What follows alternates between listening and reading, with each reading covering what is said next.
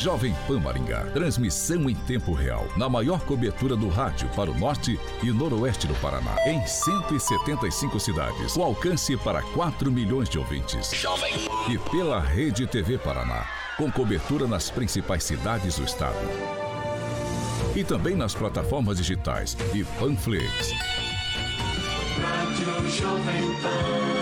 A Rádio Jovem Pan Maringá inicia agora a transmissão do Pan News.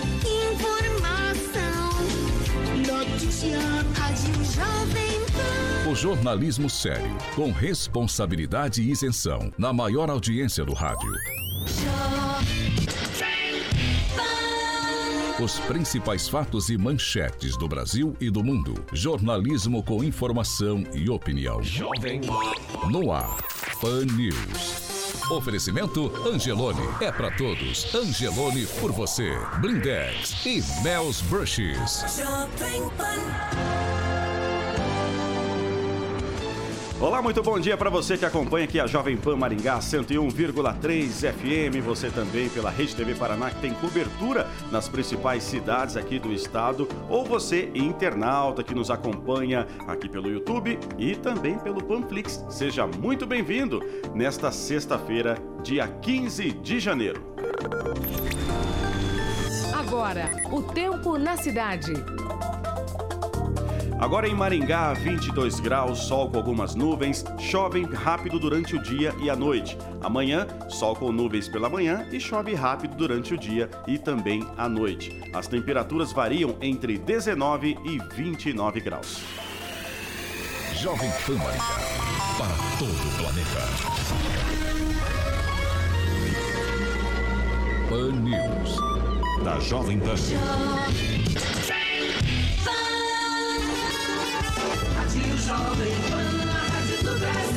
Agora, Jovem As manchetes de hoje no Pan News.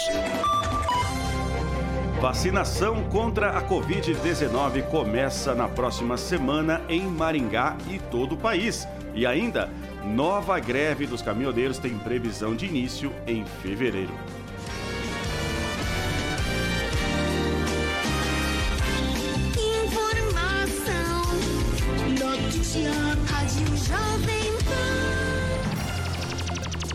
Sete e um.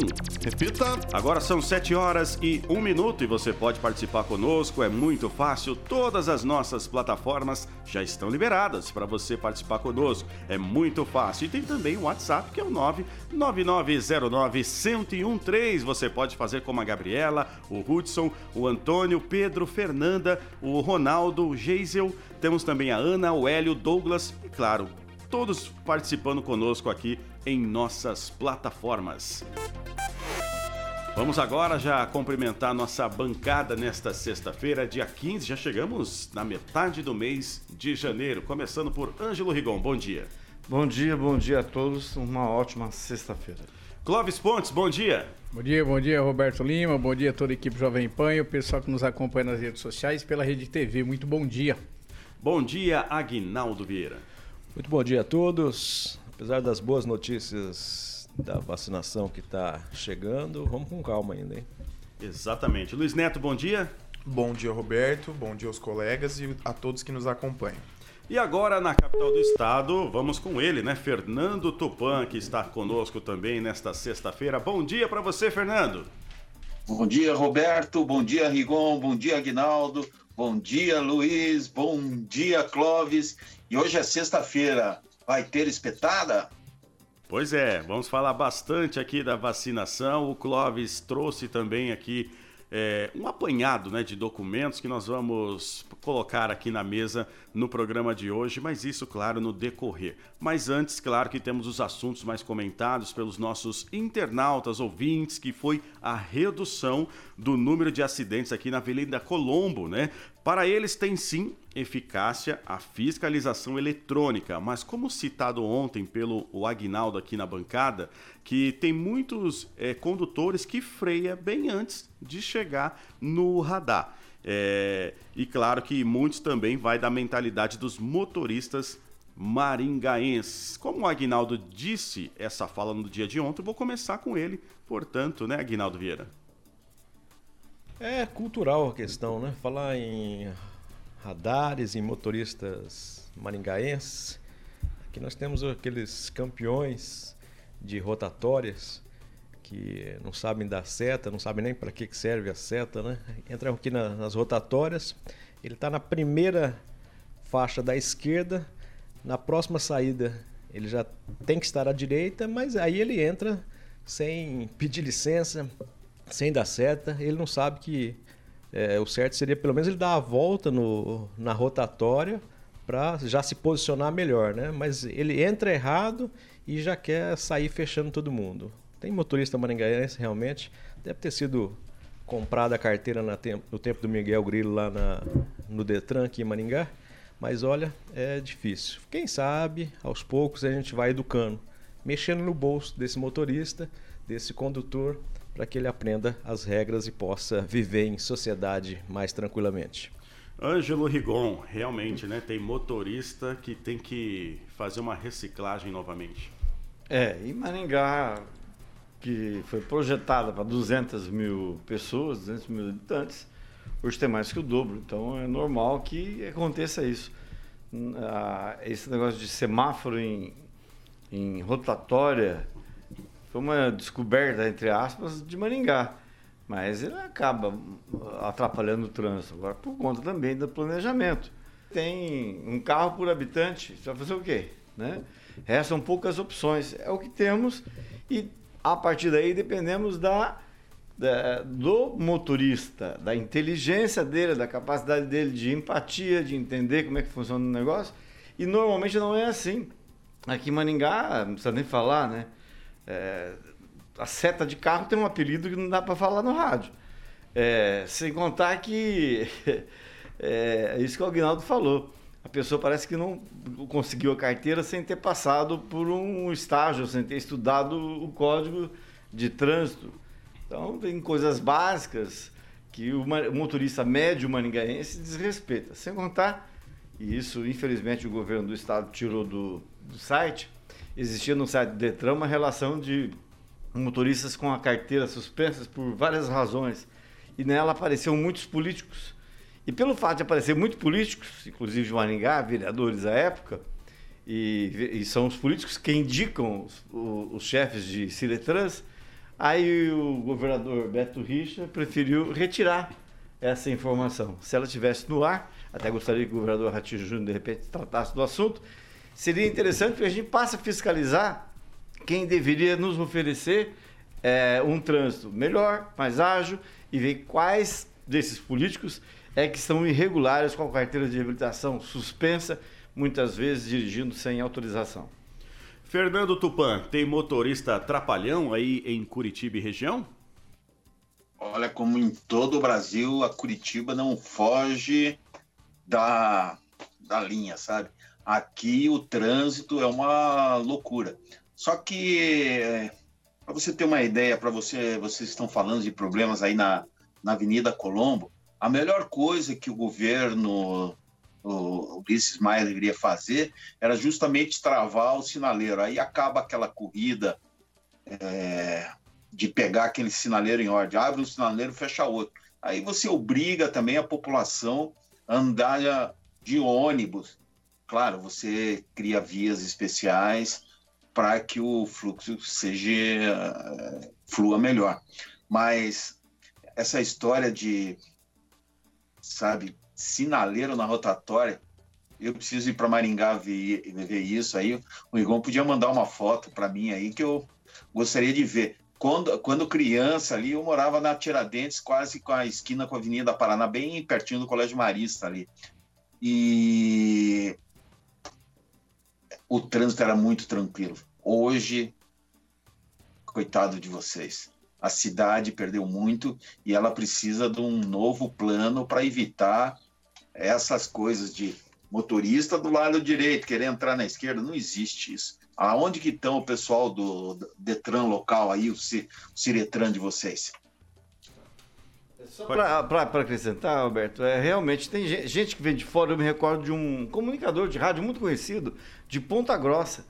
Ele se refere a Maringá, ou referia pelo menos, é, como a cidade da, do semáforo nas rotatórias. É uma coisa que na cabeça dele aquilo não, não era correto. Mas isso se dá muito em função da quantidade de rotatórias. Você tem pouco fluxo. Vai em outras cidades, são avenidas é, sequentes. É, não, aqui em Maningá, você duas, três, quatro tem um rotatório. Isso foi do planejamento da cidade. É, eu, quando o Ângelo fala de cidade planejada, eu tenho algumas dúvidas, porque não sei se foi feito por algum urbanista na época, porque as rotatórias, acho que não tem nenhuma uma igual a outra aqui em Maringá. Umas têm, são quatro intersecções, outras tem cinco, é, outras têm um. De um lado é mais largo do que o outro, né? Dou o exemplo ali da, da Souza da Rocha Pombo, né? E agora essa descoberta dos semáforos é, em, rotatória, em rotatórias fica meio estranho, porém é o, a única forma que acharam para a pessoa conseguir fazer a rotatória, né? Fazer não porque ela já está feita, né? E circular por ela. E, porque senão, você, dependendo do motorista, você não consegue entrar na rotatória, é muito difícil mesmo, é muita giro de veículos, muito tráfego. E foi a solução, é, não das melhores, porém a única encontrada para a pessoa poder é, circular pela rotatória aqui em Maringá. Não, eu, eu, me lembro de quando eu morei, eu morei dois anos em Palmas, capital do Tocantins, e lá a cidade era planejada, isso na década de 2000, uh, no ano 2000, e haviam muitas rotatórias. Eu morava inclusive perto de uma, e as, e as quadras não tinham, na rua, as ruas não tinham saída, né? você tinha que retornar, questão de segurança. E as rotatórias, Agnaldo, não tinham semáforo. Mas a educação, Roberto, ou a falta dela, e ontem nós fomos almoçar, por exemplo, eu e o Roberto nós fomos almoçar, ah, em um determinado lugar, você não, com um prato na mão não conseguia sentar, Luiz Neto, porque as pessoas guardam a mesa com a chave. E gente, senhor de idade, senhora de idade, gente com criança com um prato na mão e o bonitão com a chave na mesa. É, é, guardando o lugar. Quer dizer, dá vontade de pegar a chave, sumir com só, ela, com Só um detalhe também, não. Clóvis, que teve uma mesa que o pessoal, acho que ia ter umas três pessoas, acredito eu, colocou um suco ali, isso, deve ser de isso. um litro, sei lá colocou na mesa, Agnaldo, e saiu. Deu Poderia de... passar alguém ali Deu uma vontade de pegar aquele, aquele suco. suco. e tomar. Então, é, sabe, isso tudo passa por educação. suco. Isso, isso tudo passa pela educação. Não haveria necessidade de semáforo é, nas rotatórias se o povo fosse educado. É, eu falo, alguns outros ficam de pé com a bandeja na mão, né, os educados, e os outros metem a chave na mesa. Então, o radar ele é necessário por isso. A hora que o povo tiver é, é, extremamente consciente do papel dele, dos direitos e deveres, a gente, a gente não precisava de tantas leis e tantos, tantos processos e tantos projetos para simplesmente para um trânsito, Roberto.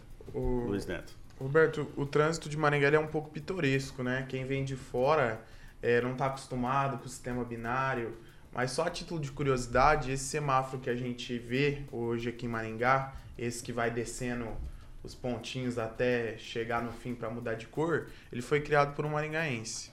E, inclusive, é algo muito bacana, privilégio para a cidade. E o trânsito de Maringá, relativamente em relação às outras cidades, ele, é, ele não é tão ruim. A única realidade que a gente vê que mudou muito no, nos últimos anos é, como o Ângelo bem disse, a quantidade de carros. Hoje o pai tem um carro, a mãe tem um carro, aí o filho completa 18 anos tem um carro e hoje tem uma nova moda, o carro de passeio da família. Então a família anda a semana inteira com determinados tipos de carro e no final de semana troca por outro. Já que estamos falando aqui de transporte, né, de, de trânsito, eu quero só passar aqui uma informação que na próxima semana, a partir do dia 18, começa as vistorias nos veículos de transporte escolar privado e táxis em Sarandi através da convocação publicada no Diário Oficial dos Municípios do Paraná. A vistoria ela é realizada pela Semutrans, onde serão avaliadas as partes mecânica, elétrica, segurança e padronização visual. A fiscalização ela atende principalmente denúncias registradas pelo canal de ouvidoria do município. E qual seja, né, no caso, o 156 você pode ligar lá, contudo a fiscalização poderá ocorrer sem a existência prévia de uma denúncia, aonde o agente, agente né, de campo poderá autuar caso constate uma irregularidade. Então começa na próxima semana, do dia 18 de janeiro e vai até o dia 2 de fevereiro. Ângelo Rigon. Só para colocar o que o, o, o, Luiz Neto falou, o semáforo de ciclo visual, um apelido que foi dado pelo jornalista Henri Jean Viana, francês, ele não tinha nome, o semáforo, ele ao fazer a matéria para a TV Tibagi, criou esse nome. Foi feito pelo, pelo inventor Divino Bortolotto, é, pai do Perso, que é o atual dono da empresa, ele é irmão dele, se eu não me engano. É, realmente foi, o, o, o Divino Bortolotto era uma figura, era um professor pardal, onde fica hoje a 15ª Regional de Ensino, era a casa dele. A casa, vamos dizer, era o laboratório dele. E ele criou várias coisas. Era um maluquinho da, da, daquele professor pardal típico mesmo do Walt Disney. É só para registrar que realmente foi de Maningá, ele levou anos para o Detran é, regularizar, o Denatran regularizar, porque era o padrão internacional, vermelho, só que as três uh, uh, cores, né? E não se previa tantas luzes. Ele levou anos e foi graças ao deputado federal Ricardo Barros hum, que conseguiu, junto ao Denatran, liberar o, esse tipo de semáforo que hoje é usado no Brasil inteiro. Só foi, só foi, só foi liberado, não, né? Ele, tinha, ele só tinha o verde e o vermelho, né? Isso. Aí depois disseram da necessidade de ter o amarelo por ser um padrão internacional. Ele colocou aí um, só um ciclo, né? De amarelo e aí entrou no padrão. Vamos dar sequência agora 7 e 15. Repita. 7 horas e 15 minutos. Vamos agora falar dos números da Covid aqui em Maringá, que registrou 230 casos de coronavírus e dois óbitos aqui nesta quinta-feira um homem de 84 anos que faleceu no dia 24 de dezembro e uma mulher de 54 anos que faleceu no dia 13 de janeiro, ambos com comorbidades. A cidade ela soma agora 339 mortes, 24.516 casos confirmados, 89 pacientes internados, sendo que 35 estão em UTI e 54 em enfermaria. 1.639 pessoas em isolamento domiciliar e 22.449 casos já estão encerrados. Já vou agora com o Fernando Tupan, que ele vai atualizar também os dados aí do estado, não é mesmo, Fernando? Pois é, Roberto, aqui a corrida pela vacina vai começar, mas você pode ter certeza, serão apenas 100 mil doses para o começo. Então, nós não vamos ter nada. E 90 mil serão para o pessoal da saúde. Então, a população, até chegar à população, vai demorar. E quero contar para vocês que os casos continuam altos no Paraná. Somente ontem foram 5.796 novos casos e 78 mortes. Aí o estado chegou a 488.801 casos confirmados e 8.902 mortes. Entre os casos confirmados, tem um detalhe entre desses 5 mil, existem 357 de dezembro do ano passado.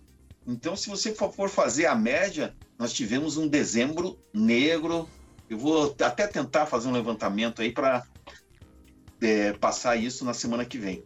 O Curitiba registrou o maior número de casos de óbitos, segundo a Secretaria Municipal, 19. Mas segundo a Secretaria Estadual de Saúde, foram apenas três. Aqui na região metropolitana de Curitiba foram oito casos fatais. Por isso, Maringá, vocês falaram que teve apenas duas, mas sabe quanto aparece aqui no, na relação da Secretaria de Saúde? Doze. E Maringá seria a campeã de mortes no dia de ontem no Paraná. Aí Londrina vem em segundo com 10, Apucarana com 5 e Arapongas com 4. Então vocês precisam tomar muito cuidado, mas muito cuidado aí que o coronavírus está rodeando Maringá e vocês vão ter um aumento de casos nos próximos dias, principalmente pela, pelo feriado de Natal e Ano Novo, que muita gente viajou e se expôs. E eu quero só deixar um, se vocês me permitirem, é, que existe um problema nessa vacinação aí. Eu acho que a vacinas, as exportações de vacinas para o Brasil da Índia, não é bem como o governo está contando. Nós vamos falar isso logo depois, ou eu posso falar agora, Roberto? Já pode aproveitar, o Tupã. Vamos fazer o seguinte: eu vou te dar deixa já, só que antes eu vou falar aqui da cidade de Maringá, daí a gente já engata no assunto aqui, tá? Porque aqui em Maringá, o prefeito Ulisses Maia, ele participou nesta quinta-feira de uma reunião com o ministro da Saúde, o Eduardo Pazuello, onde houve o anúncio oficial de que a vacina, a vacinação contra o coronavírus começa já na próxima semana, na quarta-feira mais precisamente, em todo o país, isso de forma simultânea. A vacina ela será prioritária para profissionais de saúde, idosos em asilos e indígenas aldeados. Aí tem um trecho da fala do prefeito Ulisses Maia, abre aspas, estamos com tudo pronto e programado para iniciar a vacinação. Solicitei para que profissionais da educação entrem no plano logo nessa primeira fase fecha aspas. Portanto, afirmou o prefeito Ulisses Maia. A confirmação ela foi feita em reunião online com o Ministério da Saúde e a Frente Nacional de Prefeitos, né, nas grandes cidades, no caso do país. Aproveitamos, aproveitamos também para separar um trecho da live do presidente Jair Bolsonaro, onde o ministro da Saúde, o Eduardo Pazuello, ele comenta sobre a vacinação simultânea em todo o país. É, eu queria reforçar que nenhuma, nenhuma é, iniciativa de Estado ou município, nenhuma iniciativa estará fora do PNI. Nenhuma. Nós faremos com todos os estados de forma igualitária, equitativa, é, é, desculpa, proporcional pela, pela população e simultânea à entrega das vacinas.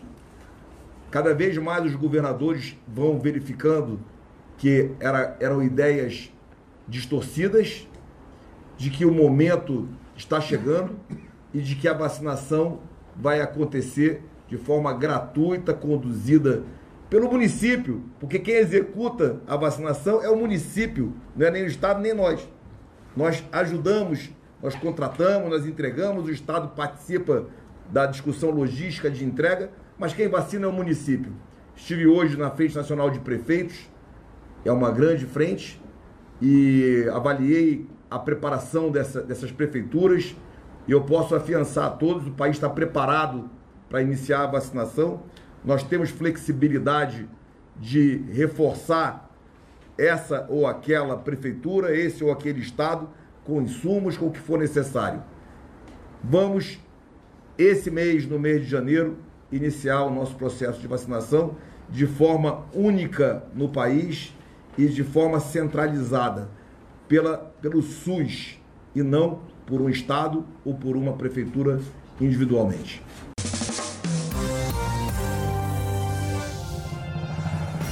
Tá aí, portanto, Fernando Tupan é, houve aí esse pronunciamento né, do ministro da Saúde juntamente com o presidente Jair Bolsonaro. Pois é, Roberto, aqui nós estamos vendo que a história não é bem assim, que talvez não tenha vacinação a partir de quarta-feira, não. Porque o porta-voz do Ministério das Relações Exteriores da Índia, Anurag Shrivastava, afirmou ser muito cedo para dar respostas sobre as exportações das vacinas produzidas no país, já que a campanha nacional de imunização ainda só está começando. A declaração, a declaração foi dada em resposta a questionamentos sobre a entrega ao Brasil de 2 milhões de doses da vacina produzida pelo Instituto Serum, a partir da Universidade de Oxford e do laboratório AstraZeneca. O porta-voz, no entanto, não deixou claro se a resposta vale para esse lote importado pelo Brasil. Um avião contratado pelo governo brasileiro decolou ontem de Campinas rumo à Índia para buscar essas doses. Será que vai vir cheia? Pois é, Ângelo Rigon. Aí você faz a conta, né? pega 2 milhões de doses, divide por 5 mil municípios brasileiros, vocês vão ver quanta gente vai ser vacinada. É, é, a respeito disso que, falou, que o Fernando falou, é manchete hoje da Folha de São Paulo. A Índia diz que não é bem assim. Por quê? A Índia não começou a vacinar. Se ela não vacinou o seu próprio povo, mais de um bilhão de pessoas, como é que ela vai exportar para outros que não estavam nem aí para paçoca até um mês atrás? Então acho muito difícil e não dá para acreditar que realmente vai começar no dia porque esse ministro da, da Saúde, que se diz é, especialista em logística, não acertou nenhuma até agora. Ele errou todas até agora. Não dá. Ele, ele falou que o avião ia para a Índia anteontem, depois ficou para ontem, agora ficou para hoje. E sabe por quê? Para adesivar o avião. botar lá no avião que ó, é o Brasil, é o governo federal. Então não dá para acreditar no governo federal. É, a gente usa hoje, seria interessante usar os 10 milhões de, da, da vacina de São Paulo, do Butantan, mas por aspectos políticos, o presidente não quer dar o braço a torcer. Aí a gente tem, numa situação dessa, vacina da China, oxigênio da Venezuela, onde é que se imaginou? Hã? O Brasil hoje precisa do oxigênio da Venezuela, país que era execrado até recentemente. Tem uma vergonha, não dá para gritar no governo, que não fez nada até agora e não é de um dia para o outro que vai fazer. Basta ver o que o ministro acabou de falar. Olha, prefeitos não vão, vão ter que seguir o plano nacional. Então, se, se vier as vacinas, se o governo liberar, porque a Anvisa está militarizada também. Então, se o governo liberar a vacina do, de São Paulo, o prefeito Ulisses Maia não vai poder usar. Vai ter que seguir o plano nacional, que é o Bolsonaro está determinando através do general Pazuello. E, e, e só para encerrar esse assunto, é, Maringá, não sei o que está acontecendo em Maringá. Na semana passada, se somar todos os casos, passa de mil. É, bem, se bem que a gente está na sexta-feira, né? Então, daqui a pouco vai bater o mesmo número. 877, 76 é, casos de domingo para cá. Né? Então, a gente tem uma ideia de que está se mantendo uma média, pelo menos nos novos casos aqui na cidade. Agnaldo Vieira. Olha, é de se lamentar, né? Às vezes nós comentamos aqui de algumas coisas bem feitas pelo governo Bolsonaro, mas nessa questão realmente da pandemia é desastroso, é um fracasso esse projeto de vacinação. É, o governo Bolsonaro criticava, e com razão, o governador Dória de São Paulo pela politicagem que estava fazendo. Eu mesmo comentei aqui, né, quando chegaram os insumos da, da China, nos containers já tinha lá, né, governo do estado de São Paulo, a vacina do Brasil tal, mas ontem eh, o, o avião da Azul tinha lá um adesivo, né? Governo federal, vacinação, Bolsonaro vai salvar todos. Então, também está fazendo política.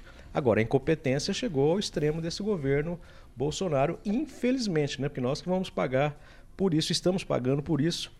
Como é que um existe um acordo que não tem um acordo, né? Cadê o Itamaraty? Cadê relações exteriores? Porque realmente a Índia, o governo disse que quase que não estou sabendo de que está vindo avião para cá buscar vacina, porque eu nem sei se, se o governo tem essa disponibilidade.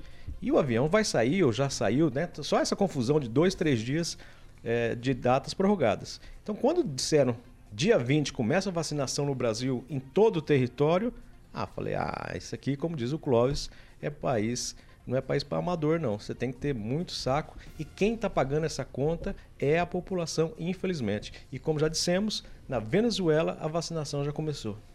Clóvis Pontes. Mas é, tri é triste de ter que falar sobre isso, mas a gente vê a situação do Amazonas, nós também socorremos venezuelanos nesse país. Aí o governo teve um ponto, um ponto a favor, agora um ponto contra, violento. O Amazonas recebeu verba para Covid, Roberto, deixando gente morrer asfixiado. Que, que, que país é esse?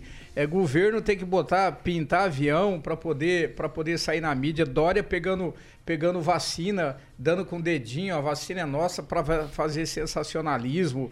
As vidas aqui, eu, eu, quando eu digo aqui que a briga é política, nós estamos no meio dela, e eu falo que isso aqui a gente não consegue entender que é a vacina, que é o vírus da confusão e é o vírus que não tem. A, só te interrompendo, a filha do ex-prefeito, né, também. Pois que é, que isso, também, que faz graça de com Ponta a Grossa, tá? Para não ser bem injusto com qualquer cidade isso. do país. A, é, a filha do ex-prefeito de Ponta Grossa. É, que vem e faz uma, uma, uma livezinha botando a linguinha de fora, usando a vacina como se fosse brincadeira.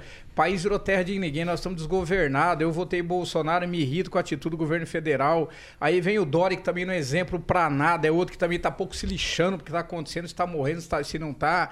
Ah, e aí, o, o, o, Roberto, tem que depender da Índia, mas uma coisa me chama atenção, Rigon, a Índia, ela é totalmente capitalista ela é perigoso, é perigoso ela deixar de vacinar os seus para poder exportar a vacina para os outros países, seringa, o que tiver que for. Porque eu me lembro que na década de 90, Roberto, eh, para justificar o que estou falando aqui, o Brasil era o maior produtor de açúcar do, do, do, do, mundo e a Índia era o maior distribuidor.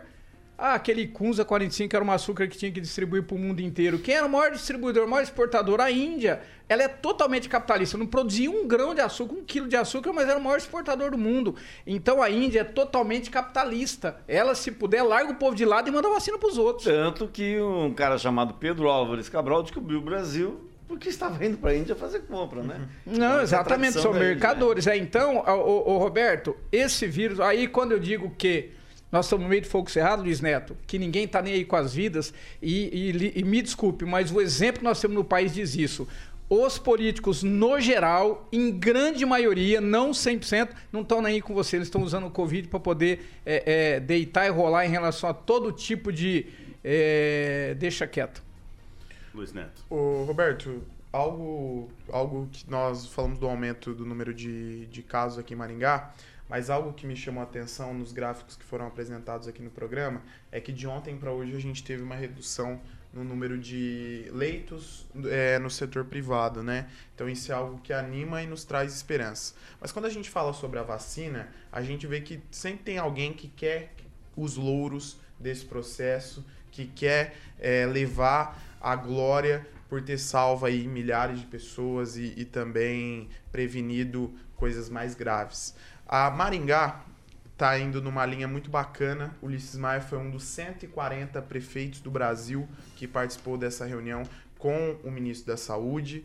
É, o prefeito garante que tem 100 milhões de reais reservados para adquirir essas vacinas. Ele recebeu 59 milhões de recursos federais e estaduais. É, acredito que o, que, o, que o resto da demanda venha de outras de outras pastas aí ou até dos empréstimos que foram adquiridos que ele tem, enfim, uma série de uma série de situações. Mas em relação a essa questão do vírus, Maringá está preparada para vacinar no próximo dia 20. Então isso aí o prefeito garantiu que caso tenhamos a vacina, isso vai acontecer com muita tranquilidade na cidade. Nós, nós só precisamos definir quem vai levar os louros dessa vacina. Se vai ser o presidente, o governador Dória, ou até, enfim, é, os mais intelectuais interessados da política na nossa região, no estado e no país.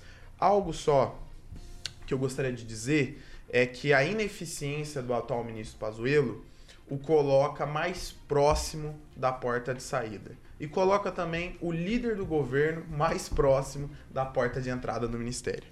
Tá aí, portanto, um momento para você refletir. Vamos fazer uma pausa para um Millennium Coffee agora, porque vamos tomar um café, né?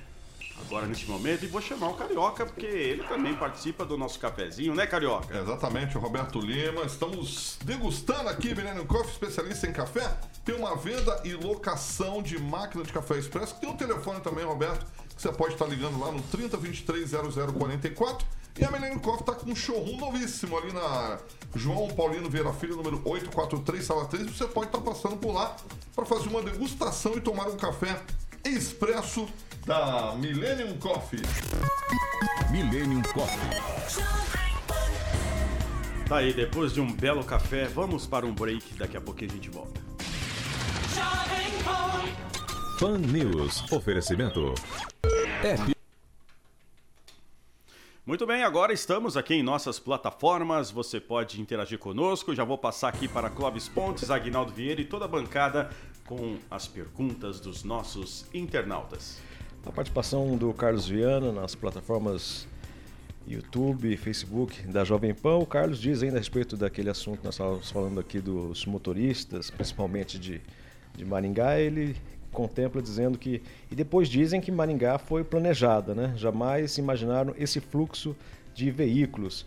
Se está ruim em Maringá, imagine em Sarandi que só tem uma saída, sem contar do contorno norte que ferrou toda a vida dos sarandienses, né? Não só de pessoal de Sarandi, né? Mas quem vem de Marialva, Mandaguari para cá, realmente, aquele gargalo ali do contorno norte foi obra de algum engenheiro capeta. A Fernanda Trautem é ouvinte da gente aqui, assídua. Bom dia, Fernanda. Ela diz: olha, realmente, a educação aqui em Maringá, por parte de muitos motoristas, ela é terrível, que permite com que o Poder Executivo é, imprima o rolo compressor, às vezes até da indústria da multa, mas aí tem justificativa para implantar pardais e tem indústria da multa. Por quê? Porque o povo também, eu vou falar em chuto pau da barraca, então a Fernanda está comentando sobre isso aqui. Ângelo Rigon. Eu uh, quero destacar algo até que foi compartilhado aqui ontem no, no grupo da, da, do Jovem Pan, o pessoal do dicionário maningaense, que eu achei muito legal. Eles escreveram o seguinte: o Instituto Bumbum Tantan informa. Quem foi na Velvet, Car Wash, Juscelino e Knight tem preferência na vacina porque já é tudo grupo de risco, bando de idoso. Não existe mais, né? Muito bom. Mas, mas olha, essa brincadeirinha aí, Ângelo, é, é, Nosso pessoal aqui, ó, a grande maioria vai ter que se vacinar logo, então. Mas eu peguei a época do, do Night, viu? Quando eu era moleque, eu, eu fui no Night. Então não tá tão velho assim, não. Tá aí, é a interação dos nossos internautas, né? O pessoal da região também participando junto conosco. É, tem também de outros estados, né, Agnaldo Vieira? Tivemos Santa Catarina, né? Ouvinte também de lá participando conosco. Enfim, é audiência aqui da Jovem Pan Maringá e, claro, com 4 milhões de ouvintes. Piauí, Recife, outro dia o pessoal aqui é, é, de Teresina, lá da, do interior do Piauí, pessoal de Recife. Nova Odessa. Nova Odessa, interior de São Paulo, americana. É a minha terra, né, velho? eu, queria, eu queria registrar outro ouvinte eh, que acompanha a gente aqui, que foi nomeado ontem, inclusive, para assessor do vereador Maninho, cujo nome é Christian, né?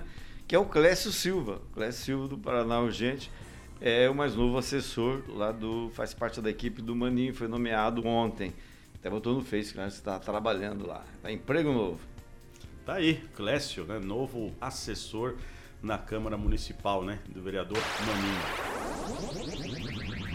Muito bem, já estamos de volta aqui pelo rádio Jovem Pan Maringá 101,3. Agora são 7 horas e 35 minutos. Repita. 7 e 35. Aguinaldo Vieira. Roberto, se me permite totalmente fora do assunto, mas vocês falaram do vereador Maninho e eu tenho a informação de que o Maninho é a mais nova vítima do Nelson Piscina, que já foi vender uma rifa para o vereador Maninho lá na Câmara de Maringá. É menos mal que não vendeu macaco dessa vez. É igual ontem, né? Os prós e os contras. Eu, eu, eu fui convidado, isso é, não é primeira mão que algumas pessoas sabem, para fazer, para escrever o livro com a história do Nelson Piscina, famoso Nelson Barbosa. A discussão é em torno do título, entendeu? Que eu não posso falar aqui. Mas esse tem história. Se tem alguém que tem história de Maringá, chama-se Nelson Piscina.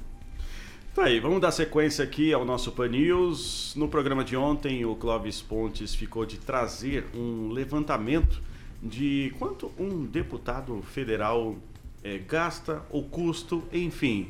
Todos esses números o Clóvis Pontes vai apresentar a partir de agora, né, Clóvis? Roberto, deixa eu perguntar, como é que tá a agenda aí? Porque eu sei que o negócio tá meio louco. Você quer que eu traga isso na segunda? Tá aqui, ó, para que as pessoas vejam, está aqui, mas eu sei que a pauta tá muito cheia aí. Você quer que eu, que eu dou uma, só fala um item, a gente fala isso na segunda. Eu vou inclusive trazer, porque foi pedido para mim, é, quanto gastou então o deputado soldado Adriano José, já que ele foi o, o, campeão de gastos na Assembleia? Eu vou tentar buscar isso no portal da transparência ontem. Eu não consegui acessar, não entrava. Ah, e aí eu vou trazer de um deputado federal. Vou pegar aleatório aí, o pessoal põe na internet quem que eles querem saber quanto gastou. Pode não, ser, Roberto? Mas eu tenho aqui, mas vai demorar muito. Então não, a pauta tá cheia. Dá uma pincelada do que é o gasto Segunda-feira você traz com mais detalhes. Ou, não, tra... ou vai trazendo um por dia é, também. Não, vou, só, é, não, que é muita coisa. Só para vocês terem uma ideia, cada parlamentar, cada deputado federal tem direito a 6 mil reais, Luiz Neto, de combustível por mês. Que daria mais ou menos aí numa média 1.500 litros, né? Para quem é Uber, tem uma ideia, o taxista, de quanto daria isso aí para um deputado federal. Ah, e auxílio moradia, R$ 4.253. Dá para alugar mansão em Maringá. Então, só para ter uma ideia. E aí tem as, as benesses e as mordomias. Mas eu vou trazer na segunda, que aí eu vou pegar mais alinhado ainda Não, em relação... Já aproveita e coloca o salário. Pode falar, se tiver pode aí, falar? pode falar? Salário de um deputado, de um parlamentar, eles gostam de ser chamado parlamentar, né? 33.763 reais, federal e pode chegar até 30.600 de deputado estadual. Ah, ó, 25 secretários parlamentares. Imagina você, dono de uma empresa, você monta a empresa com tudo pago, Luiz Neto, e já ganha 25 funcionários para trabalhar para você com toda a despesa paga.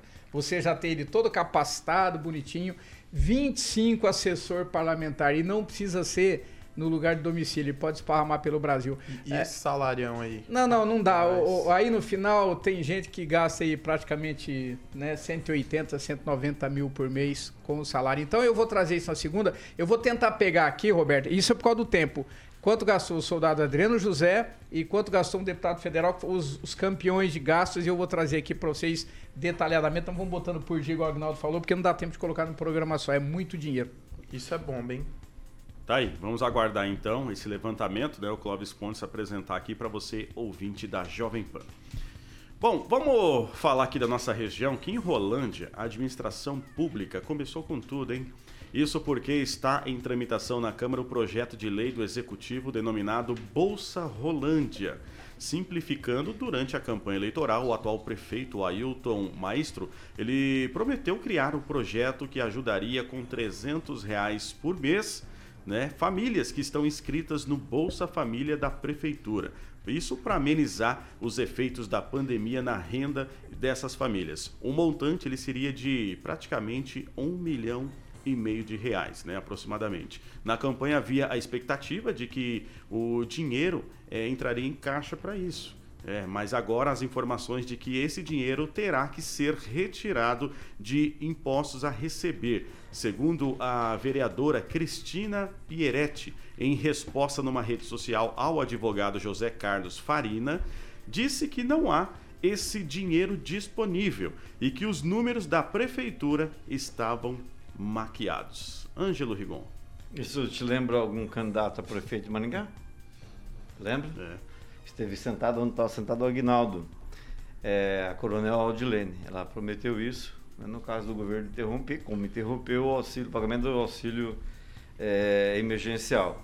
É absurdo que se lance mãos, é, lance mão de, de- desse tipo de promessa que com- ah, compromete ah, uma já combalida, ah, um combalido erário, não só Rolândia, Rolândia é uma das milhares de cidades que vivem dificuldades, todas elas vivem, ainda mais no ano em que houve pandemia. É absurdo hoje, estamos em, em janeiro, é o mês que a população tem que desembolsar mais dinheiro, o contribuinte paga tudo em janeiro, boa parte dos impostos que ela tem que pagar. Ontem fui na prefeitura, a fila para pagamento de IPTU está dando volta lá em cima. Chega, chega até no heliponto, nem sei se tem heliponto do prédio. Mas é um, é um absurdo. Então, já não basta essa situação da pessoa ter que pagar tudo, boa parte do que deve em janeiro, ainda tem que ver um, um- sei lá, eu imagino que o prefeito não vá cumprir, porque não tem cabimento. É um tipo de coisa só eleitoreira, sem base legal, e nenhum gestor, nem ninguém que se diz gestor que- de alguma coisa tem que prometer o que não pode cumprir. Ou que isso saia de quem mais precisa para dar para quem muitas vezes não precisa. E a gente está cheio de exemplo disso. Não cabe ao município esse tipo de coisa. Completamente eleitoreiro, e Rolando está vendo agora o que acontece. Hoje é com Rolândia, poderia ter sido com Maringá. Clóvis Pontes. Olha, eu, eu, eu preciso fazer uma, um- uma análise um pouco mais abrangente. Nós temos hoje no país 110 milhões na linha da pobreza, uma grande parte abaixo da linha da miséria e uma grande parte acima da, da linha da miséria na linha da pobreza complicado, 52 milhões de pessoas. Os parla... ah, tá aqui um exemplo. Os parlamentares nadam de braçada. O governo federal nada de braçada. É cartão corporativo que não tem limite. É filho que se mete em confusão. Ninguém pode tomar porque tem imunidade parlamentar. É prefeito que desvia verba, gente morrendo sufocada sem oxigênio. Aí nós não podemos socorrer o que tem dificuldade. Então eu, eu, eu, eu, eu só acendo uma luzinha aqui, Rigon, porque é o seguinte: se ninguém socorrer, vai, quem vai socorrer? Se não é papel do poder público, então ele não é Estado. Se ele não é Estado, privatiza tudo e fecha essas porcarias de prefeitura. Ou o Estado cumpre o papel do Estado ou sai fora do jogo. Ou o papel cumpre o papel que lhe é, que lhe é pertinente, Roberto, então sai fora do jogo. Porque na hora que eu tenho que criar uma lei para me beneficiar, eu uso o Estado. Quando eu tenho que beneficiar o povo, eu uso a lei. Então é o seguinte: o povo não tem cuidado do Estado, Roberto. Vai, vai depender de quem, Rigon? Eu só concordo com o Rigon na linha do seguinte: do sensacionalismo, mas o Estado não faz papel de Estado. E vocês me perdoem, se privatizasse tudo, inclusive a Assembleia, a Câmara dos Deputados, o Luiz, e o Senado, quanto nós, nós teríamos de economia? Então rasga o Estado, joga no lixo e refaz essa porcaria. Vamos fazer uma nova Constituição então. Então o Ricardo tem razão, Ricardo Bastos tem razão, refaz o trajeto, não tem uma condição. Agora, se o governador não cuida, cuida da população, se o prefeito não cuida, se o, se o Estado não cuida, zera, passa a régua e refaz tudo. Elimina o Estado. Para que, que ele tem o Estado, então? Fernando Tupan, você acha que o prefeito de Rolândia vai conseguir cumprir o que ele prometeu em campanha?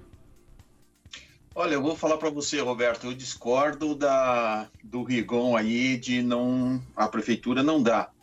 Eu acho que ele pode dar desde que passe pela Câmara Municipal e que seja aprovado. Eu prefiro que dê os trezentão tá? Para uh, o pessoal que mais precisa, a população de baixa renda, do que uh, faça uma coisa como que o prefeito Rafael Greca fez aqui em Curitiba, dando uma fortuna para os é, empresários do transporte coletivo. Aqui, agora em, de janeiro até junho, ele vai dar mais 180, 120 milhões, e já foram ano passado, segundo alguns vereadores, 200 milhões. Então, é melhor estar no bolso de quem precisa do que das pessoas que utilizam o, a política para conseguirem é, se livrar de crises financeiras. E é isso que está acontecendo. O transporte coletivo está em decadência com a entrada do, de Uber, de, dos aplicativos, né? E agora a gente está sabendo também que logo o transporte rodoviário vai enfrentar crise porque o pessoal em Minas Gerais, o Zema abriu o, o mercado para o, o, transporte entre cidades e sem obrigação de apresentar ida e volta que tenha que fazer tudo, ele pode fazer por outra empresa que um outro ônibus Uber, por exemplo. Então vai dar muito o que falar daqui para frente tudo isso. Mas é louvável essa essa iniciativa. Eu concordo com ela e acho que ele poderia passar pela Câmara, fazer os emendos que precisa fazer no orçamento e realmente dar os trezentão para a população mais pobre lá de Rolândia. Agnaldo Vieira, você acha que esse projeto vai passar pela Câmara? A questão é o seguinte, né? Os, quem votou no, acreditando nessa promessa tem que ir lá né, fazer pressão e depois cobrar do prefeito realmente, porque votou acreditando, né? Como no caso aqui de Maringá, quem não caiu nessa conversa não votou na, na Audilene, porque sabia é, que não poderia ser, não teria condições, né? Principalmente num período desse que não está sobrando dinheiro. Então quem votou no prefeito de Rolândia, vai lá e cobre e faça jus ao seu voto. Luiz Neto. Quando a gente fala de gestão pública, Roberto, é, a gente sabe que só dá para fazer isso com recursos que não estão empenhados, os chamados recursos livres. Maquiar orçamento não é exclusividade de Rolândia. A gente sabe que várias cidades fazem isso e usam disso para enganar a população. Mas em relação a essa questão, o prefeito precisaria justificar esse gasto e da onde ele vai tirar esse dinheiro. Ele não pode comprometer o orçamento com dinheiro que não existe. Ah, quem, quem sabe, quem entende orçamento sabe que não pode fazer é, gasto sem é, saber de onde que vai tirar os recursos. Porque acaba cometendo um crime, né? Um exemplo a gente viu aqui em Maringá. Tinha um vereador que queria reduzir a, o, a distância para se pegar ônibus do transporte, é, no transporte coletivo. E o que, que a lei entende? Se você não tem da onde tirar para pagar, o município não pode ficar com esse ônus. Então, era uma das dificuldades da então candidata Coronel Odilene, que prometeu esses recursos, seria justificar da onde ia pingar esse dinheiro. Ângelo Rigon. Eu tenho aqui uns números interessantes sobre a arrecadação de ISS, comparando 2019 com 2020. Isso dá uma ideia do problema que cada prefeitura tem nas mãos. A gente não vai falar que Maningá de novo, é diferenciada. Maringá está numa situação muito melhor, por exemplo, que Rolândia, né? Então, só para ter uma ideia, o que a crise provocou no ano passado, o ano de pandemia, o setor que mais sofreu, recolhendo menos ISS, que significa que ela não faturou o que ela havia faturado no ano anterior, foi o setor de eventos e diversões públicas, menos 54,43%. Depois veio o setor de transporte passageiro e frete, menos 41,74%. E por terceiro, estacionamento, 35,35% a menos que 2019. Isso é dinheiro que deixou de entrar no cofre da prefeitura. Em compensação, quem mais faturou, porque tudo tem o outro lado, foi o setor de informática e assistência técnica, com 16,53. Olha a diferença. Quem faturou mais, faturou 16. Quem perdeu, perdeu 54. A construção segundo, eh, civil vem em segundo com 13,71 e a propaganda é, com 12,99. Esses foram os três que mais cresceram. Mas isso dá uma ideia de quanto houve a diminuição de arrecadação das prefeituras em geral, que depende muito do FPM para poder sobreviver. Então, realmente, arranjar recurso, mas dinheiro não nasce em árvore. Enquanto não nasce em árvore, o prefeito não pode comprometer seu orçamento, ainda mais no ano de queda. Não, não tem, não, não justifica. O, o, Luiz Neto fala com propriedade, não pode fazer nada sem ter de onde tirar esse dinheiro. Mas aí você vê, eles justificam na, na resolução para aumentar o salário do parlamentar do deputado estadual, que é a resolução 21/2019. Olha o argumento que, essas, que esses abençoados usaram. É isso aqui é para que eles possam para justi justificar o aumento do deputado estadual que ganha pouco. É, isso é para que os parlamentares possam exercer as suas atividades com qualidade. Essa é a justificativa que eles arrumam dinheiro, Luiz Neto. Aí é justificativa para poder arrumar 300 reais para um rapaz que está na situação difícil, para uma família que está passando dificuldade, que só tem aquilo, aí você vai ter que passar por emenda parlamentar, não tem dificuldade, aí tem dificuldade para aprovar, aí não tem caixa, é aumento de IPTU, aí é... mas para socorrer o transporte público você consegue criar uma brecha. Então, o que não justifica é meter tudo nas costas de quem não tem condição. Um deputado, olha só isso aqui, é o ressarcimento dos deputados é, com o artigo 3 que foi aprovado de, desse raio dessa lei que, que elevou os seus salários, ele, ele, ele para cada gabinete é de 302 vezes a unidade de padrão fiscal do Paraná. Ô, gente, aí vocês dizem que nós temos que arrumar jeito para poder socorrer uma família com 300 reais. Não é sensacionalismo, Senhor do céu, é que não bate as coisas. O, o Brasil está totalmente na contramão da, da. É uma hipocrisia generalizada e nós não conseguimos mais mudar isso, Roberto. O, o Rigon, é, você trouxe um dado né, em relação ao, crescimento de propaganda. Eu posso estar equivocado, mas muito disso é reflexo das campanhas eleitorais.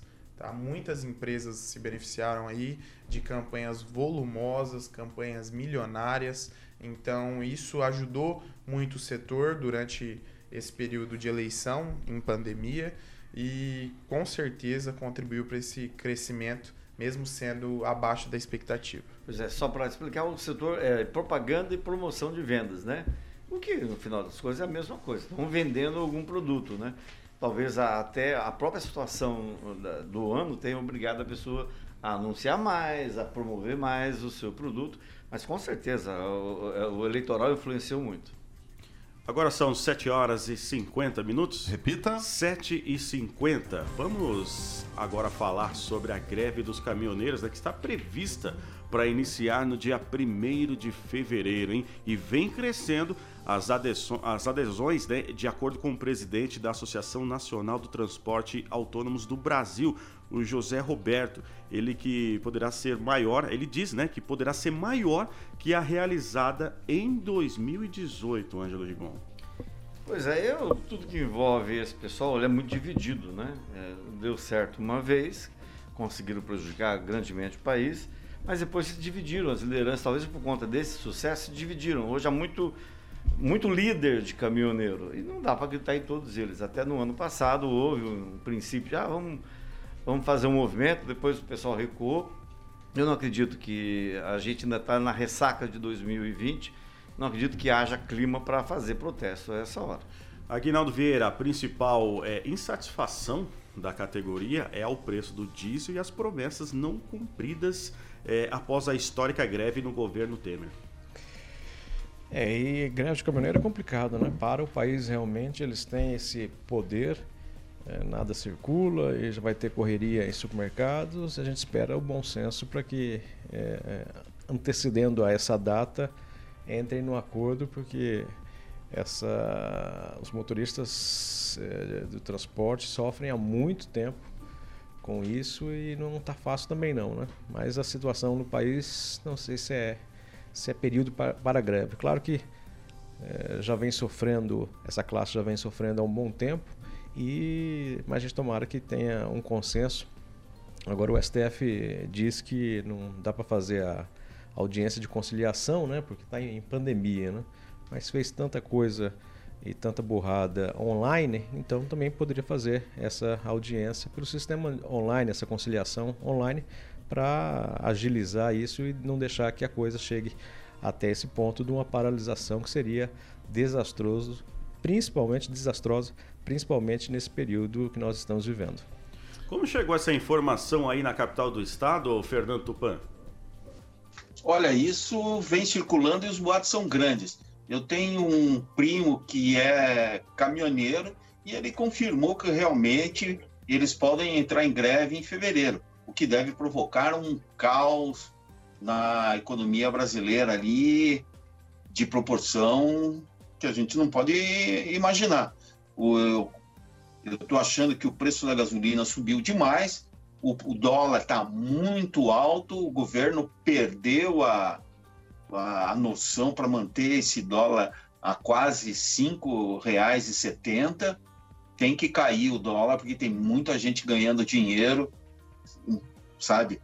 Aí no mercado. Então, nós precisamos a, ah, reestruturar a economia, principalmente agora, por exemplo, com a saída da Ford do Brasil, assim, nós vamos ter que reestudar e repensar como nós vamos é, se adaptar ao novo mercado. Por exemplo, a gasolina, o combustível fóssil está com os dias contados com a saída da Ford, que pretende canalizar na, em carros elétricos. Então, se prepare, tem muita coisa acontecendo aí, nós precisamos se adaptar. O, o, o governo brasileiro, o Paulo Guedes, tem que abrir o olho e ver aonde nós precisamos abrir o nosso mercado. A Petrobras está com os dias contados. Clóvis Pontes. Não, ontem eu recebi, eu queria agradecer o Leandro, ele é do setor de logística da GT Foods, ele me mandou ontem de manhã, mas não dava tempo de falar, e ele mandou aqui, né, a, a reunião que teve do Conselho Nacional do Transporte Rodoviário de Cargas, né, na, na, na, presidência do Plínio Nestor Dias, ele mandou aqui a pauta da reivindicação, é a pauta original deles, são 10 itens e desde é, piso mínimo até fiscalização mais atuante, é PLBR do mar, que eu preciso ler aqui depois o que é isso. E aí o, o Leandro da GT Foods estava extremamente preocupado, ele, ele é um dos coordenadores de logística da empresa e tem muitos caminhões, ele estava dizendo, Clóvis, a coisa complicou e a tendência de a greve acontecer de 1 a 10 é 9. Ah, preocupadíssimo e outra coisa. Agora imagina a gente, para finalizar aqui, o país já está uma draga, o mundo já está uma draga, a gente já está com um problema para todos os lados. Se vem uma greve em período de pandemia precisando distribuir vacina, e aí? Então é o seguinte, meu amigo, aperta o cinto que o piloto sumiu. Diga, Vai ser um desafio, hein, Clóvis? E não só isso, a gente já passa por um momento onde a gente não encontra matéria-prima, onde a gente tem dificuldade para receber encomendas, onde a gente tem uma série de dificuldades em relação à logística do país. E num momento tão grande de grande instabilidade política, onde as lideranças não se entendem, onde não se chega num consenso em relação à vacina, nem tampouco em quem está à frente do governo, se é o governador de São Paulo, se é o presidente Bolsonaro, se a autonomia está com os prefeitos governadores, assim como determinou, determinou o STF, ou se é o próprio STF que se recusa a fazer uma audiência, mas libera traficante e bandido, que inclusive é, a que corre boatos passou por Maringá durante a sua fuga. Isso é uma vergonha. A realidade que esse país passa nesse momento, Roberto, não só preocupa é, nós brasileiros, mas inclusive o mundo, porque o que acontece no Brasil se reflete no mundo já tem inúmeros países proibindo a entrada de brasileiros. A, a, União Europeia, se não me engano, proibiu a entrada de pessoas que passaram pelo Brasil nos últimos 10 dias devido a essa instabilidade e essa falta de governo em relação à vacina. Eu tenho certeza, é, quem acompanhou os enrolares em relação à última greve dos caminhoneiros sabe a dificuldade que foi, começou a faltar produtos, é, diz que vai preocupou ser, a população. que vai ser muito pior, viu, Roberto? E, e, tende a ser muito pior pelo momento que a gente vive, Clóvis. Aí lascou, Mas é o que hein? me pega é o seguinte, se nós não temos itens básicos chegando na mesa do brasileiro, quem dirá com a greve dos caminhoneiros? Não, e lascou, pode ter véio. polícia, pode ter é, é, o governo governo, as Forças Armadas na rua, tentando liberar estradas para aqueles que tem, querem trabalhar, ainda vai ser muito pouco perto do que precisa para 250 milhões de brasileiros. É, só voltando aqui, eu falei do ISS, um, um ouvinte perguntou como é que ficou o setor funerário é, no recolhimento de ISS. O setor funerário, em 2020... Está morto. Faturou 8,65%. Faturou não, pagou 8,65% de ISS a mais. O que significa que ele faturou mais. O mês que mais, os meses que mais faturaram, esse setor faturou, foi é, agosto, setembro e outubro. Em agosto foi o recorde, foi 54,17% a mais no pagamento de ISS. Isso mostra, isso é um retrato do ano passado. Quem faturou foi quem enterrou pessoas. Tá aí. Você ia falar algo, Agnaldo Vieira? Não, a respeito da greve dos caminhoneiros, é, uma parte é, hilária foi quando aqui em Maringá né, eles estavam principalmente fazendo um, piquete, fazendo uma paralisação é, na Avenida Morangueira, na PR-317, saída para Iguaraçu, que eles pararam, né, a concentração foi na frente dos motéis. E aí sensivelmente caiu o movimento nos motéis, né, porque ninguém queria, já saía do, do motel ali dava de cara com aquela centena de, de, ali de no pessoas, G10, né? ali, né? pessoal da, da imprensa, tudo ali. Então, realmente, você vê que afeta diretamente outros setores da greve dos motoristas. Mas sem, sem contar que quando você passava com o carro, você não tinha nada a ver com o peixe. Os caras batiam na lataria, queriam parar seu carro para dar porrada no carro. Então, assim, o movimento, esse é o perigo das aglomerações. Agora, é potencializada por causa da Covid. Tá aí, chegamos ao final de mais uma edição aqui do Pan News desta sexta-feira e hoje foi o dia, né? Já quero agradecer a presença. Ângelo Rigon, muito obrigado, bom final de semana e até segunda-feira. Até segunda, bom final de semana a todos. Clóvis Pontes, obrigado, sexta-feira, bom final de semana, É. até segunda. Pois é, rapaz, até segunda, meio revoltado aqui, mas boa sexta, bom final de semana para todos, até segunda. Aguinaldo Vieira, tchau, até segunda-feira. Dia de maldade, hein? Hoje pode chamar uma costureira que eu vou sair da linha hoje.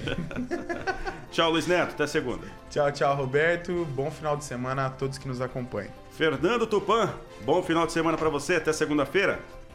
Bom final de semana para você, Roberto, e para todos os nossos participantes deste grande programa. Eu quero saber uma coisa aí que o Rigomi ainda me deixou e a gente não conversou. Eu acho que a Cida Borghetti está indo para um carguinho no governo do Jair Bolsonaro, não aqui no governo Rafael Greca. Nós precisamos descobrir isso. Segunda-feira o Rigon vai trazer essa informação. Obrigado, Tupan. Carioca, o que vem por aí?